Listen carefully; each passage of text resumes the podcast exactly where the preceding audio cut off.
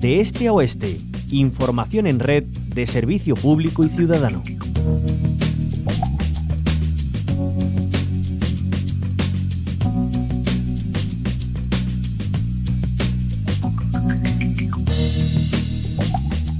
Hoy volvemos a hablar del buen trabajo que se hace desde los municipios andaluces y que ha vuelto a ser reconocido este año en la última edición de los premios Andalucía de Comunicación Local que cumplen su novena edición. Entre los premiados hay varios compañeros y compañeras de esta casa, como Radio Chiclana, Radio Santa Fe y Hispanidad Radio. En el apartado de web, el premio ha sido para la página Somos Historias de Mediazaide de Alcalá la Real, con la colaboración también de su emisora municipal el jurado ha valorado la originalidad del formato al ofrecer una plataforma multimedia en la que se nos cuentan historias que conocemos con sus creadores. José Luis Mesa, compañero de Radio Alcalá y Noelia Zueros, bienvenidos a la Onda Local Andalucía. Buenas tardes, Carolina, ¿qué tal? Bien, bueno, eh, gracias. Eh, deseando de conocer eh, los contenidos de esa página web, somos Historia, contenidos que decíamos que son audiovisuales. Bueno, en primer lugar, cuéntanos, José Luis, eh, ¿qué podemos ver, qué nos contáis en esa página web? Mira, Carolina, yo creo que Somos Historia es una asignatura pendiente que tenemos con, los entornos rurales. Eh, la idea era acercar los medios de comunicación a personas que han ido superando retos personales que pueden parecer más grandes, más pequeños, que habitualmente no tienen acceso a los grandes medios, a no ser que cuenten algo trágico o algo con morbo, pero que habitualmente no son las personas que nos vamos a encontrar en, un medio de comunicación eh, grande. Una idea que también es reivindicativa, porque los entrevistados no solamente eh, han contado su historia, no solo han contado historias positivas al 100%, sino que también han expresado que les preocupa, que suele ser eso, la despoblación. Ten en cuenta que algunas aldeas tenían varios centenares de vecinos en los 70 y ahora son 30 personas como mucho, ya no tienen colegio. Eh, eso, eso es un ejemplo de que, de que estos lugares han ido perdiendo gente poco a poco. Eso es la muerte. Cuando un colegio desaparece de, una zona rural, eh, desaparece también la población. Aunque ellos lo han medido también, no él lo sabe, en el número de bares. Es muy habitual eso de, había cuatro bares en, el, en la aldea y ya no nos queda ninguno. Bueno, no dejan, no dejan de ser lugares de encuentro.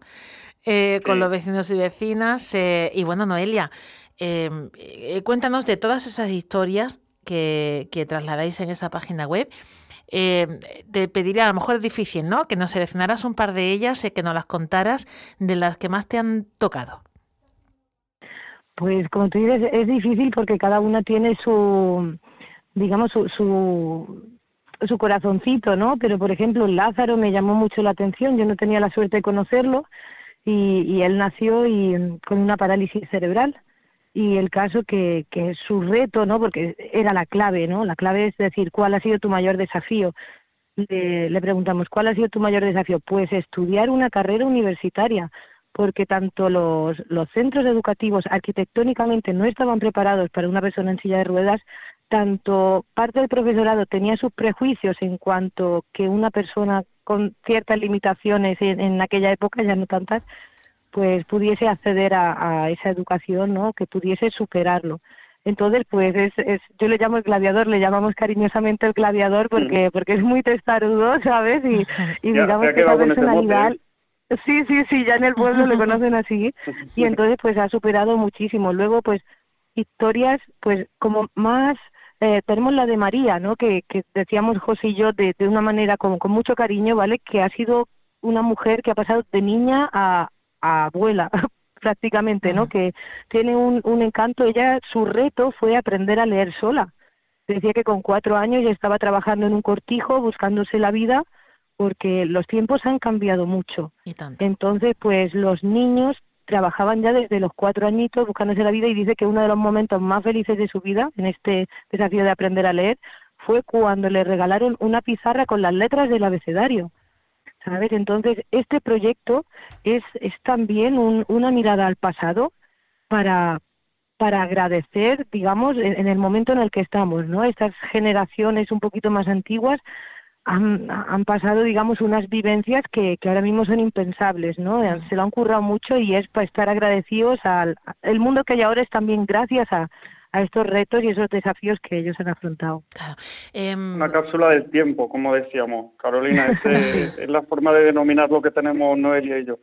Eh, además, bueno, lo, lo plasmáis de una manera muy original, como una galaxia eh, con sus diferentes mundos, unidos entre sí, además, que se nutren unos a otros. Eh, bueno, eh, cuéntanos, José Luis, tú que conoces así lo que tenéis alrededor de Alcalá la Real, ¿cómo es esa galaxia que, rodea al municipio?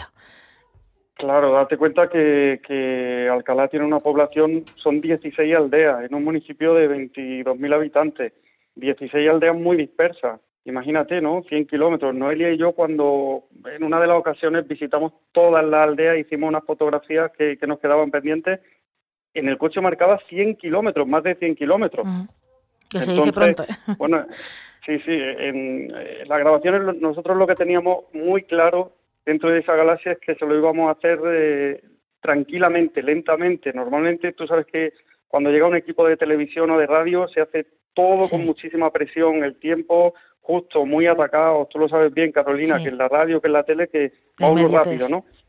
Efectivamente, nosotros nos hemos traído 16 historias de la aldea, muchos amigos, muchas amigas que se han abierto, lo decíamos, se han abierto como si fuéramos un médico de familia, porque nos han contado historias que sí, que su familia podría conocer, que a lo mejor tenemos casos parecidos, casos similares en, diferentes familias o amigos, pero que nos sorprendía eso, ¿no? La, la humildad con la que se abrían, mm, cómo no abrían sus casas, cómo no abrían sus puertas. Eso mm, creo, creo, vuelvo a repetir que es una asignatura pendiente que tenemos porque a veces en los municipios más grandes estamos de espaldas a las aldeas. Ya no solamente mm, que no conozcamos las carencias que tienen, sino que, que es que ni siquiera las conocemos físicamente, que es que hay 16 aldeas con su idiosincrasia, con su personalidad, con su personaje, y no las conocemos, no las visitamos. Fíjate, Alcalá, por ejemplo, tiene aldeas en las que se habla con la S como en Córdoba y aldeas en las que se, se sea como en Granada, ¿no? ¿Qué, qué, riqueza tenemos ahí ya en el lenguaje, qué diferencia hay de una aldea a otra. Claro. Además, eso eh, dejáis también de cara a generaciones futuras esas historias que hacen nuestra historia, además, todas ellas están en, un, en una caja. Eh, Contándonos, ya sabemos que el tiempo se queda, pero ¿cómo podemos tener acceso a esa caja? ¿Dónde está? ¿Y cuál es el objetivo de la misma? Mira, esa, esa caja del legado nació también para, principalmente para conservar esas historias de superación que guardan tus familiares, ¿no? Hay un, hay un lema o te, te leo rápidamente la poesía, digamos que corona esa caja, que es una planta es fácil de arrastrar por una ráfaga de viento si no cuida sus raíces. Así son los humanos.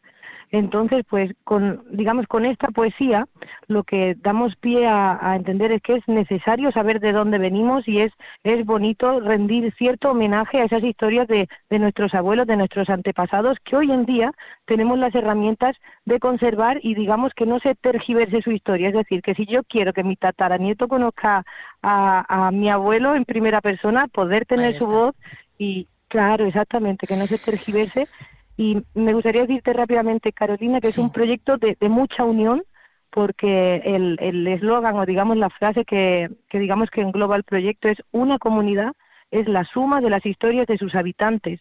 Es decir, ya puede ser uno de color rojo, azul, verde que amarillo, que una comunidad es la suma de todas esas historias. Y claro, y es la, tolerancia, pues esa caja representa también la tolerancia. Con vosotros despedimos eh, el informativo regional de mediodía, podíamos estar con vuestras historias y con vuestro proyecto. Enhorabuena por ese premio bien merecido. Eh, José Luis Mesa, Radio Alcalá y Noelia Zueros, compañera de Somos Historias, muchísimas gracias por atendernos. Un abrazo. Muchísimas gracias.